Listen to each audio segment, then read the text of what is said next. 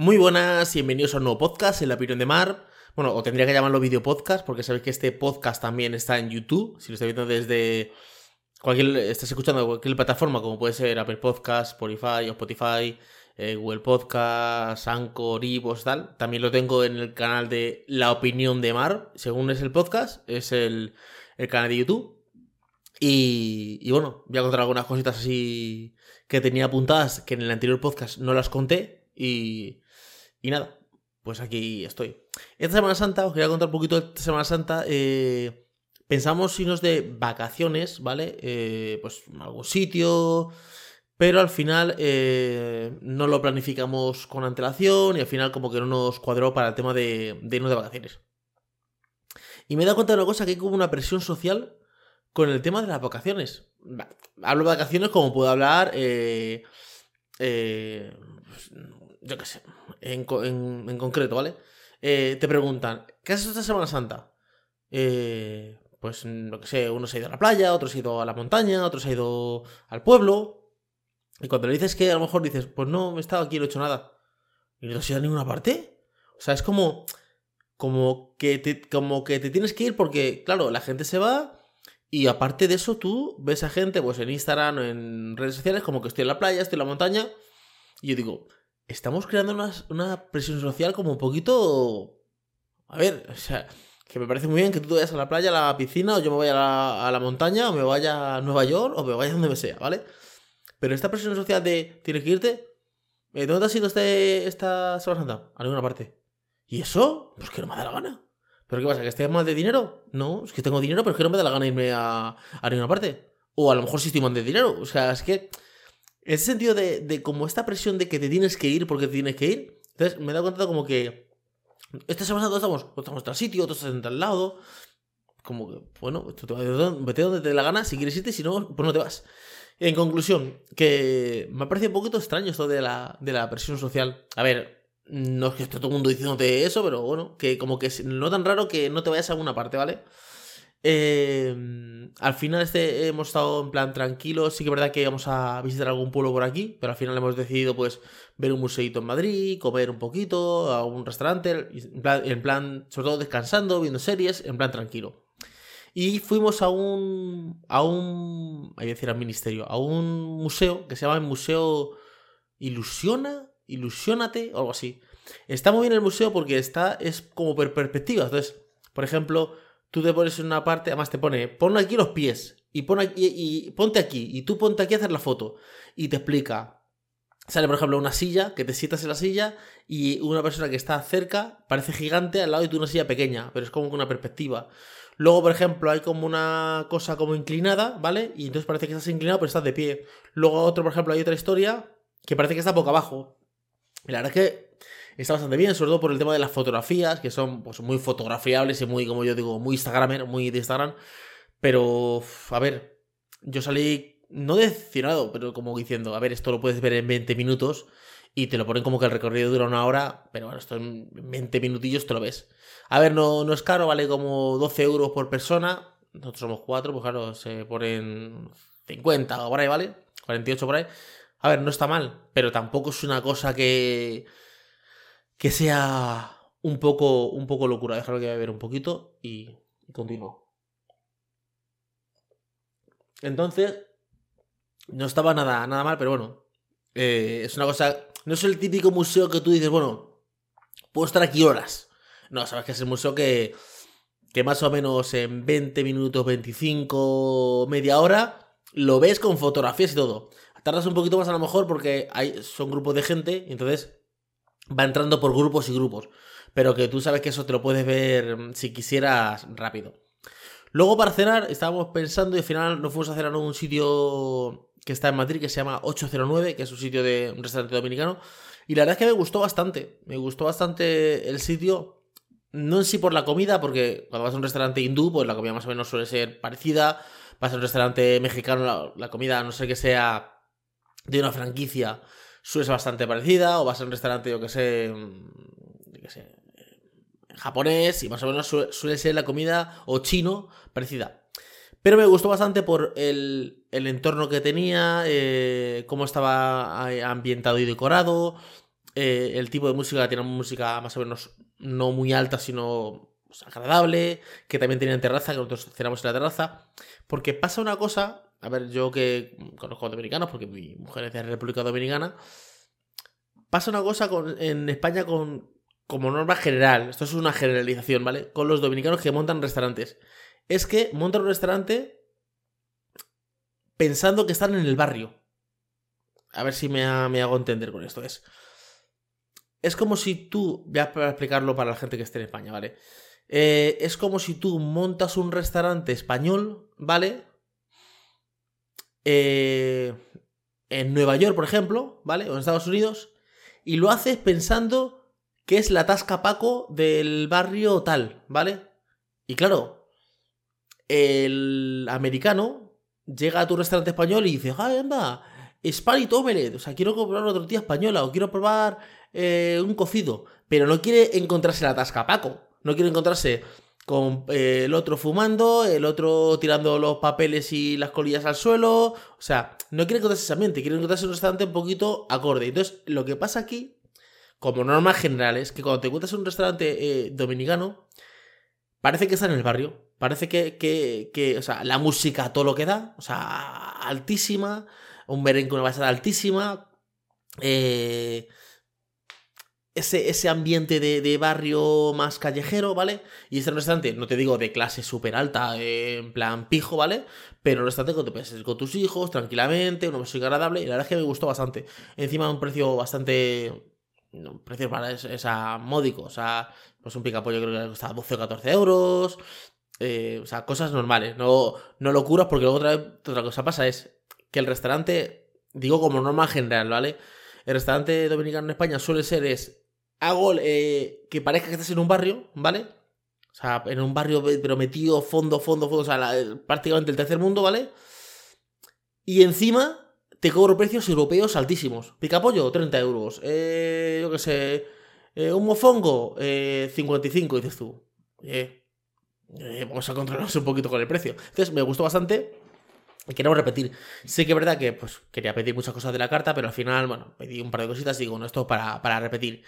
Y eh, lo que os contaba, en esta, en esta Semana Santa tengo una media hora para grabar el podcast, no tengo más porque luego tengo que llevar a los niños al fútbol, o sea que, que no tengo más tiempo, pero bueno, yo creo que en media horita voy a poder contar todo lo que quiero contar. Eh, luego eh, hemos estado viendo así series y hay una serie que se llama El Príncipe, que resulta que esta serie, esta serie era de Antena 3, creo, era... Es antigua, o sea, que no es de 2023, ni de 2022, ni de 2020, ¿vale? Y eh, me gustó bastante la serie porque hay un actor, bueno, es que aparte este hombre, ¿cómo se llama? Eh, José Coronado, ese hace una, es que yo no sé, ese para las películas es muy bueno y para las series. O sea, es raro que le veas en un papel que digas tú, joder, esta película no está nada bien. Y es una serie que trata de, bueno, de, no voy a destriparla mucho, pero trata de, eh, están en la comisaría de Ceuta y entonces pasan cosas y entonces mandan a un, un inspector de CNI para, eh, que son los servicios secretos de España, para que él eh, investigue a ver qué pasa. Y bueno, da una vuelta muy buena la, serie. Y luego eh, estuve escuchando el podcast del Camionero Guide y hablar de la serie Tulsa, que está en Tulsa, ¿vale? Está en Showtime, la plataforma Showtime, ¿vale? Y esa serie es de Silvestre Stallone. Y está muy, muy bien la serie. habla de su mafioso que está en la cárcel durante 25 años, que es este hombre, Silvestre Stallone. Y cuando sale, pues claro, eh, le, como que le destierran. Le dicen, bueno, aquí en Nueva York no te estés y vete a Tulsa, ¿vale? Le mandan a Oklahoma, ¿vale? Entonces le mandan a un sitio de Oklahoma que, a ver, lo ponen muy campo, ¿vale? Muy rústico y tal, pero Oklahoma tiene edificios y rascacielos, ¿eh? Lo que pasa es que, claro, eh, Tulsa lo ponen como que a ver, es como si cogen una ciudad y se van a un campo. Entonces lo ponen como muy, muy pueblerino, ¿vale? Y, y me gusta, sobre todo, porque el tío se queda como un poco extrañado, sobre todo de cómo funciona el mundo. Eh, el mundo moderno. Das cuenta de que este hombre, no voy a destripar la película, ¿vale? Pero la serie, ¿vale? Creo que son ocho capítulos. Y duran poco, duran como una media hora o algo así. Este hombre, eh, Sylvester Stallone, lo que pasa es que sale de la, de la cárcel 25 años después. O sea, quiere decir que ha estado... Eh, estamos en el 2023, ¿vale? Pues ha estado en, eh, desde el noventa y tantos, ha estado en la cárcel, ¿vale? Desde el noventa y pico ha estado en la cárcel. Entonces, claro, tema de móviles no los controla, hay muchas cosas que no controla. Y se da, y, se da cuenta de que el mundo ha cambiado. Por ejemplo, cosas que le pasan. Él quiere, eh, por ejemplo, eh, bueno, él llega a un sitio, llega a Tulsa allí, ¿vale? Eh, le espera un. Llega allí al aeropuerto y le dice a alguien, un chico, ¿quieres un taxi? Sí, le lleva un taxi y le lleva, dice, llévame al hotel que está aquí. Le lleva a un hotel así un poquito. de como de mala muerte, ¿vale? Le lleva al hotel. Y cuando está en el hotel, le dice, perdona, ¿me puedes pedir un taxi? Y dice la que está en el hotel, ¿un taxi? Uf, aquí, aquí no viene un taxi, pero puedes pedir un Uber. Y dice, pues pídeme un Uber. Y dice, no, no, este, tienes que hacerlo desde la aplicación del móvil. Y dice, pues que yo no tengo la aplicación, ni tengo móvil, ni tengo como, o sea, nada. Eh, te doy el dinero, me lo pides tú. Entonces, como que da el dinero y, le pide el Uber este, ¿vale? Eh Luego, por ejemplo, eh, tiene un paquete en FedEx o en MRV una, o un, DHL, una empresa de estas, ¿vale? Y tiene que mandar ese paquete a Nueva York. Entonces, perdón. Y llega el. Llega a. Allí a mandarlo. Y dice, son 23 dólares con algo. Dice, vale, perfecto. Y le va a dar con dinero. Dice, no, no, uff, dinero. Hace que no aceptamos dinero, lo es en tarjeta. Y dice, pero bueno, si el dinero manda. O sea, el tío saca un fajo de billetes de 100 dólares y dice, pero ¿cómo no vas a aceptar dinero? Entonces se da cuenta como diciendo, quiero pedir un taxi, pero no puedo pedir un taxi porque va a contar con la aplicación. Pero como yo no tengo móvil, no puedo pedir el taxi. Quiero enviar un paquete, pero puedo para andar el paquete porque lo que tengo son dinero y no puedo. Entonces le dice a otro, te doy el dinero a ti y tú lo dice, perfecto. Luego, por ejemplo, dice, no entiendo esto del lenguaje inclusivo. Ella, oye, ella, no sé cuánto, como que se lía, ¿vale? Como Luego va al banco y dice, eh, hola, buenas, quiero abrir, dice, dice al chofer, necesito una tarjeta de crédito. Dice, bueno, pues para, te van a pedir estado de cuentas, tal, tal. dice, yo es que eso no puedo pedir. Dice, bueno, pues sácate una de débito, que prácticamente lo mismo, ¿vale? dice, ah, pues me, voy a sacar una de débito. Va al banco y dice, hola, quiero una tarjeta, una cuenta. Vale, eh, ¿cuánto va a ingresar? Y entonces el tío en la mesa tiene montones, fajos de billetes de 100 dólares. A lo mejor tiene a lo mejor ahí, yo qué sé, un millón de dólares o medio millón de... O sea, tiene un montón de dinero, ¿vale? y le dice, identificación. Y el tío saca un carnet de conducir se lo da. Ya, pero esto caducó en el noventa y pico. Dice, ya, pero tú me has pedido una identificación. Yo ni voy a conducir un coche, ni voy a sacarle, o sea, ni voy a alquilar un coche, nada. Tú me has hecho una identificación. Te identifico que soy yo. Ya, pero esto no vale. Vale. Se dice, dice, bueno, pues me voy a ir a renovarlo. Va dice, hola, buenos días, quiero renovar el carnet de conducir. No quiero estimar mucho, pero cosas como Claro, decir, al final tiene que renovarlo, entonces le dan como un resguardo y dice, esto es como si fuera una identificación, o sea, antes de que tenga el carnet, esto ya, ya te vale. Y ya va al banco, pero como que el tío está un poco desvirtualizado porque eh, la serie está muy bien, o sea, esto que os he contado es un 1% de la serie, ¿vale? Pero como que el tío, como que, como que se lía, como diciendo, en mi época, yo tenía 50 euros o 100 o 200 o 1000 o dólares y comprar algo así, punto. Ahora son como trabas. Y me he dado cuenta de que, de que es verdad, que está todo como... O sea, tú no puedes decir, yo me encuentro un Uber por la calle y decir, oye, para el Uber y llévame. No, métete en la aplicación que tiene todos mis datos, tiene mi nombre, mi DNI, o sea, tiene todo. O sea, al final es todo como un control. Es, sabe que tú pidiste un Uber de A a B, sabe que comiste en el restaurante, o sea, cada vez sobre todo en las grandes ciudades, ¿vale? Se está aceptando muy poquito el pago en efectivo. De hecho, tú no puedes llegar a decir, hola, vengo a comprar un coche. Vale. ¿Cuánto vale el coche? 15.000 euros. Y sacar 15.000 euros. Tienes que hacer la transferencia bancaria o pago con tarjeta, o sea, algo. No, no, o sea, tú no puedes llegar con ese dinero ahí. O sea, de hecho, creo que es a partir es que, estoy dudando, pero déjame que vea un momento. Voy a ver un poco y ya os cuento, ¿vale?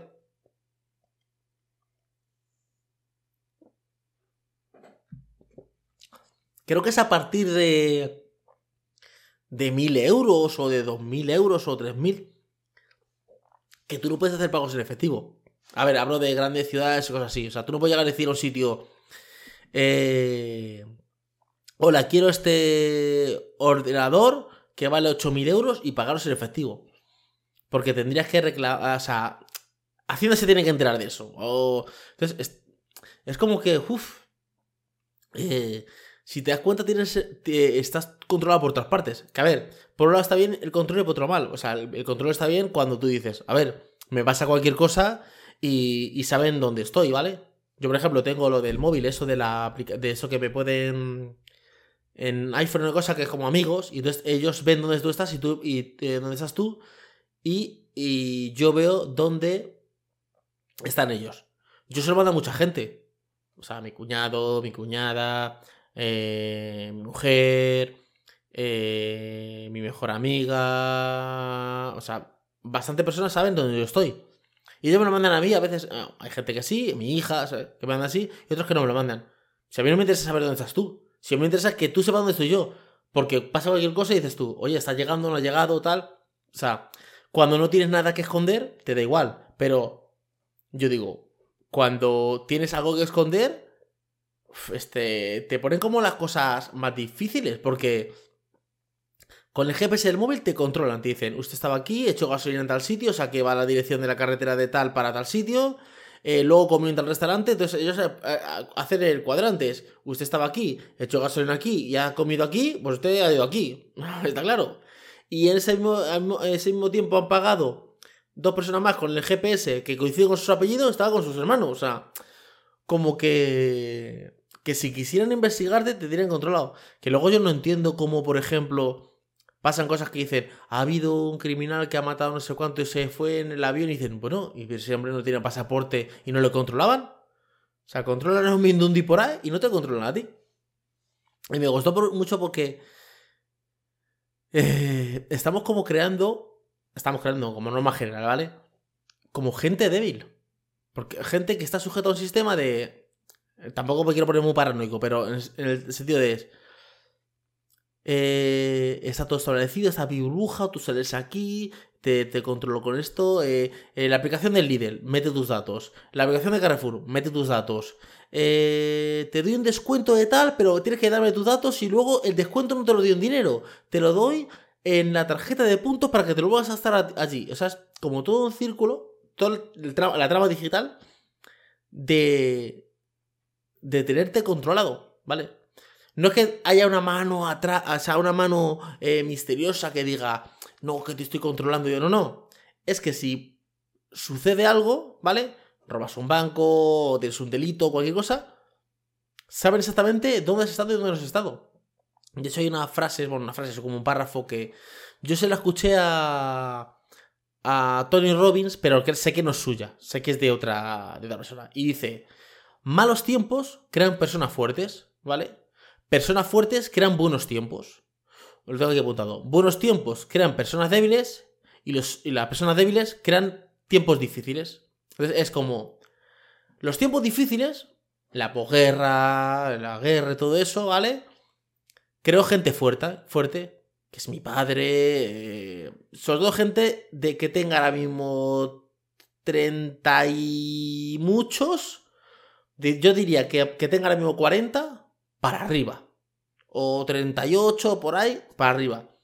Es gente que no es que a lo mejor haya pasado de penurias, pero más o menos viene de una época donde no había tantas facilidades para comprar cosas, ¿vale? O para tener cosas, ¿vale? O para tener comodidades, ¿vale? Esas personas, eh, donde había un mal tiempo, o sea, la posguerra o las crisis y tal, crean eh, que son los malos tiempos, crean personas fuertes, son personas fuertes. Mi padre, que ha trabajado todo día, toda la vida, mi madre, eh, la gente que tiene joven, los abuelos, toda esa gente que ves abuelos, esto, vale. Y luego unos 40 y pico, o sea, yo no es que haya pasado penurias, pero también he vivido esa época de los 80 que ha habido, que había mucha pues mucha droga, no sé, eso de comerte un helado todos los días no, no era, o sea, había cosas que tú tenías que pasar, ¿vale? Y esa, esa esos malos tiempos han creado personas fuertes, ¿vale? Entonces ahora están los buenos tiempos.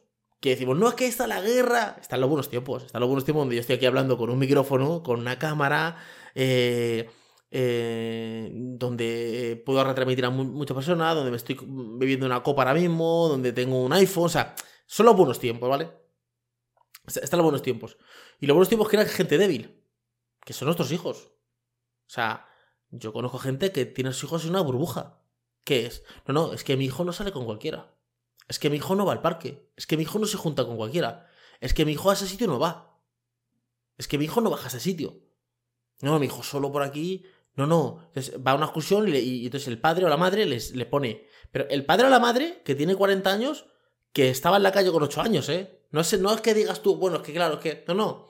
No, yo en mi residencial cerrado, yo en mi piscinita, yo con mis amigos yo va a, va a este sitio, pero le llevo, tiene un móvil o tiene una pulsera que ese persona le puedo llamar por teléfono, pero aparte le da un sándwich y un zumo, y luego si tienes no sé cuánto, a ti te mandaban y te mandaban con un bocadillo de mortadela y a correr, por lo menos a mí. A mí me mandaban con un bocadillo y una botella de agua.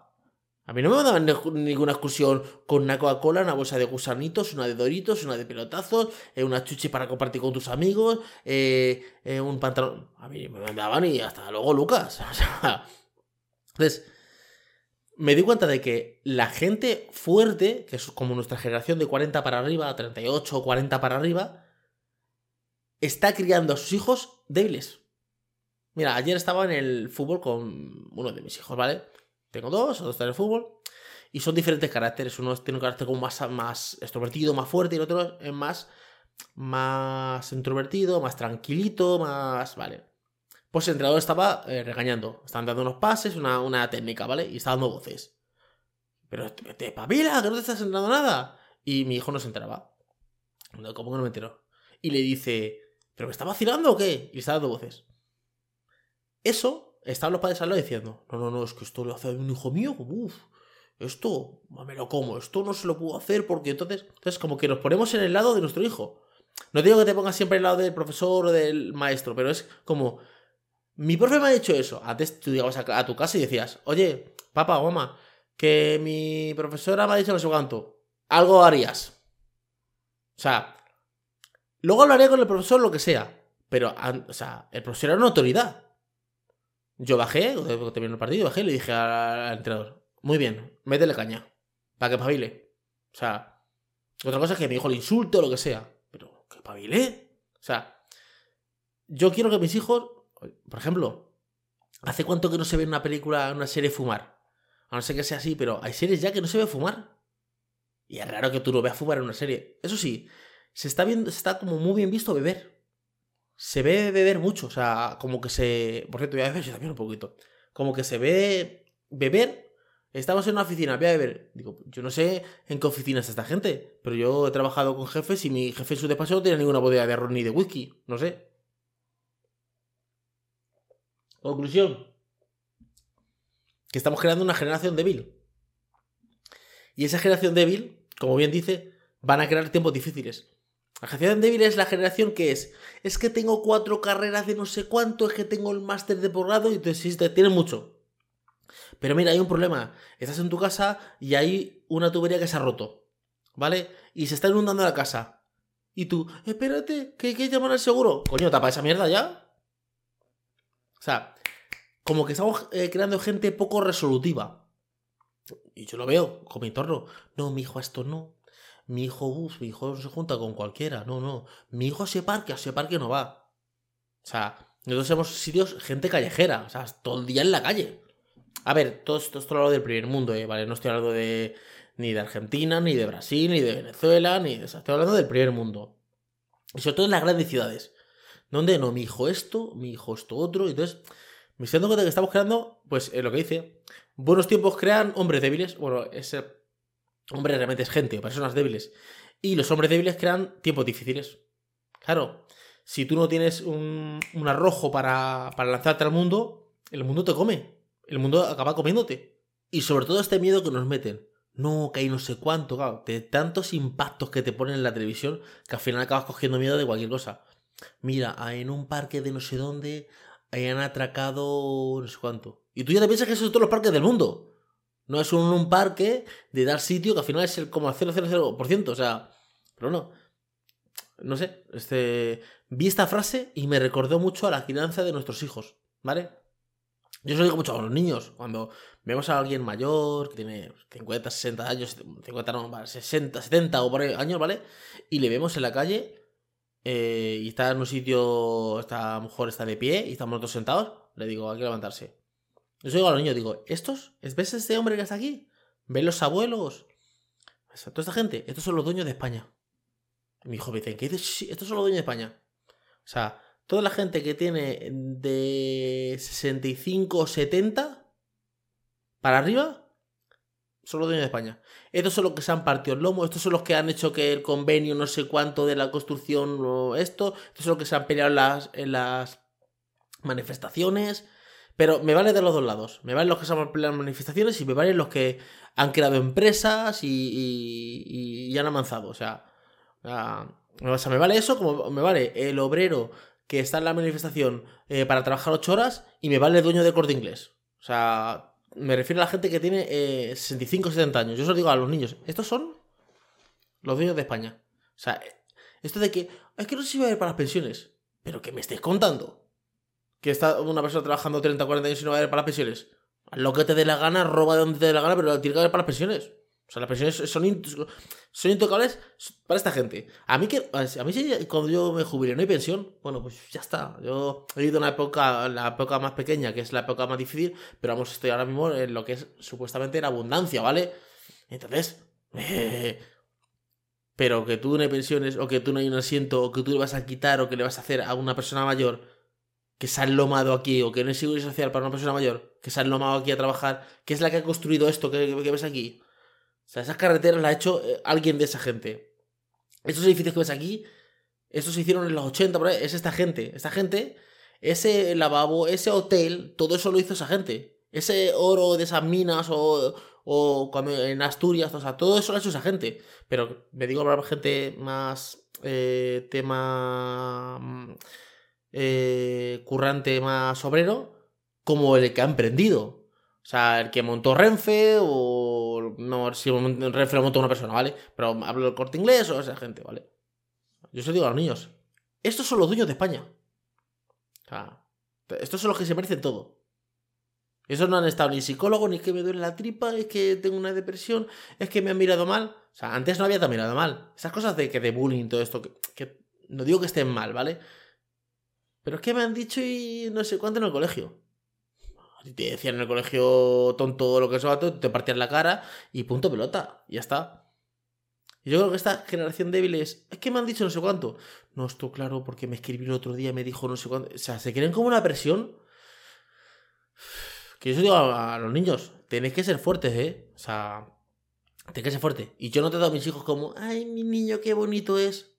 No, o sea, a veces esto, como padres tenemos como endiosado a nuestros hijos. Mi es el más guapo, el más bonito, el más bonito. No, tu hijo es tonto, feo y a lo mejor no es tan bonito como tú te crees. O sea, ¿en, qué sentido? Yo no estoy aquí, mi hijo, mi niño, no sé qué, no sé cuánto. No, no, no. Mi niño será lo que...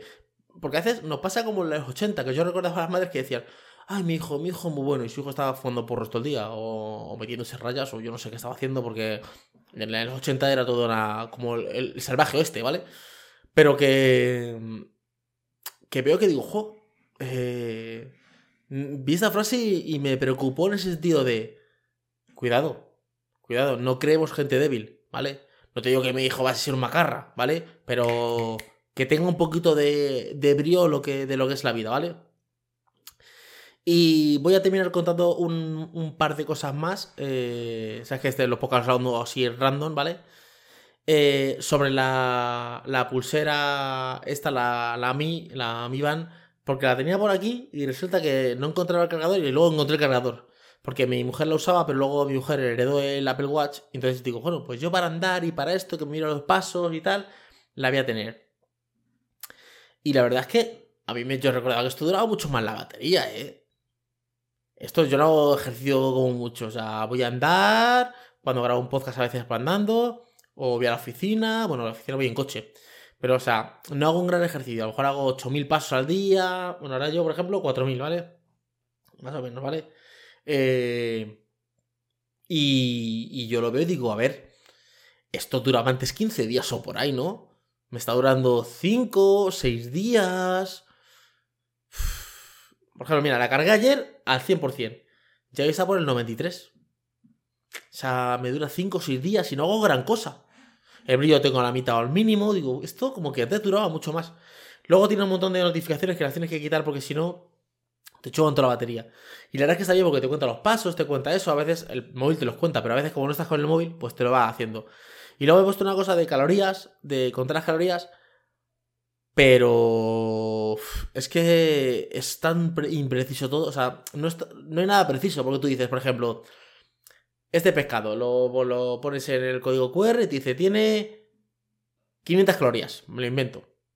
Pero es mentira. Porque claro, es eso crudo. Está congelado. Ahora tú eso tienes que freírlo. O, o en la air fryer o algo. O sea, al final, cuando lo cueces o lo calientas o algo, cambia las calorías. Porque yo he estado estos días y estaba bajando. Porque yo me he puesto eh, las calorías que tengo, ¿vale? Pero me las he bajado, ¿vale? Para que, para que vaya bajando peso, ¿vale? Y estaba bajando porque yo sí que verdad que cuando me quito la Coca-Cola, Coca-Cola, Coca-Cola. Si tengo cero light, no, vale. Pero si la Coca-Cola, Coca-Cola, cuando me la quito y me quito tema de hamburguesas por ahí, o sea, digo, no, voy a comer en casa y voy a controlarme el peso, enseguida bajo. Además, yo bajo 5 o 6 kilos a lo mejor en 15 días, ¿eh? Yo los bajo muy rápido, los dos primeros, ¿vale? Los bajo muy rápido, ¿vale? Luego ya los otros me empiezan a costar más. Y, y yo me di cuenta de que, aunque tú pongas esas calorías, eso no es real del todo. Porque tú, por ejemplo, imagínate que te dicen. Yo, por ejemplo, tengo, creo que son 1300 calorías o algo así. Mira, voy a mirarlo un momentito. Aquí. No, tengo aquí el teléfono. A ver, dame un segundito. Lo tengo aquí. Eh... Las calorías que yo tengo al día para gastar son. Eh, 1600 calorías. 1693. ¿Vale? Las que tengo al día para gastar, ¿vale? Esas calorías que yo, puedo gastar al día y con esto bajaría de peso. O sea, que quiere decir que yo eh, en el día a día consumo unas 2000 y algo, ¿vale? Entonces tengo... Bueno, voy a quitar estas notificaciones que las tengo aquí, que está sonando en el, teléfono, en el este, fuera. ¿Vale? Eh, con esto de, adelgazaría. Quiere decir que si yo, por ejemplo, me como una pizza que tenga mil calorías y no como nada más en el día, tendría que adelgazar. Mentira. Eso es mentira. Tú te comes una pizza que tenga mil calorías y dices, bueno, todavía me quedan 600. Mentira, engordas.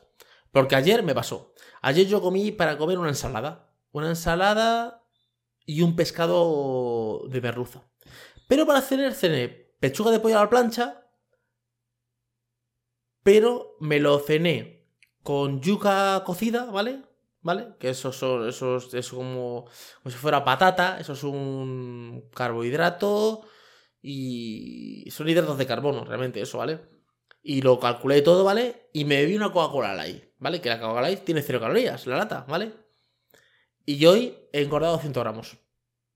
O sea, quiere decir que también me comí si me fuera a la cama. Si yo lo hubiera hecho al revés, si me hubiera comido esa cantidad al mediodía y para cenar la ensalada, pues a lo mejor hubiera adelgazado. Entonces, según en qué. En cuando te, lo comas. Voy a ver un poquito.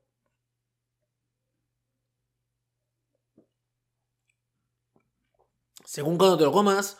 Cuando. Eh, en qué temporada. O sea, si es por la noche, si es por la mañana. Luego, por ejemplo, la Coca-Cola. La Coca-Cola cero o light. Yo la cero, esa no la puedo ni ver. Porque es que. Aparte de que no me gusta sabor que la gente dice que sabe igual es que luego me deja como, como gastado, me deja como, como tonto, o sea, como que me deshidrata. Y la 00, esa, pues prácticamente lo mismo. Al final siempre me como la light, o sea, me, intento beber la light, porque tiene supuestamente menos cero calorías, pero esa también engorda, o sea, si yo bebiera litros y litros de Coca-Cola light o cero, engordaría, porque tiene un edulcorante, edulcorante eso tiene fructosa de no sé qué movida, y al final acabas engordando, ¿vale? O sea, que eso de que yo me puedo beber todas las Coca-Colas que yo quiera y no engordo, eh, cero, eso es mentira. O sea, o sea al final acabas engordando. Pero me he dado cuenta de dos cosas. Una, que la Mi esta eh, gasta la batería más que lo que antes, porque antes no gastaba tanto, ¿vale? Y que eh, lo de las calorías hay que controlarlo, porque según lo que cenes, si tú dices, bueno, yo por la mañana no voy a comer nada, eso, el ayuno intermitente que se habla es no como nada y luego me hincho por la tarde, aunque no sube las calorías, acabas directamente engordando. O por lo menos manteniéndote en el peso y engordando. Yo he engordado 100 gramos. O sea, y, había, no había desayunado y había comido una ensalada. Entonces, hay que tener mucho cuidado con el tema de, esto, pero bueno, vamos, bien. Nada, espero que os haya gustado el podcast de hoy, espero que os haya gustado el vídeo podcast, si me podéis ver si queréis en, en, YouTube, estoy en la opinión de Mar. Dejadme aquí abajo en los comentarios eh, lo, que, lo que queráis. Si venís del podcast de audio y habéis ido a YouTube, por favor ponedme eh, el nombre, o sea, lo que queráis, el comentario, y ponéis, vengo del podcast. ¿Vale? Entonces yo sé que vienes de, de, Spotify, de Apple Podcast, de Google, de iVoox o de que sea, ¿vale? Y eh, si estáis en YouTube, pues nada, el comentario de lo que queráis comentarme. Pues nada, espero que os haya gustado el podcast de hoy. Y nada, hasta luego chicos. Chao.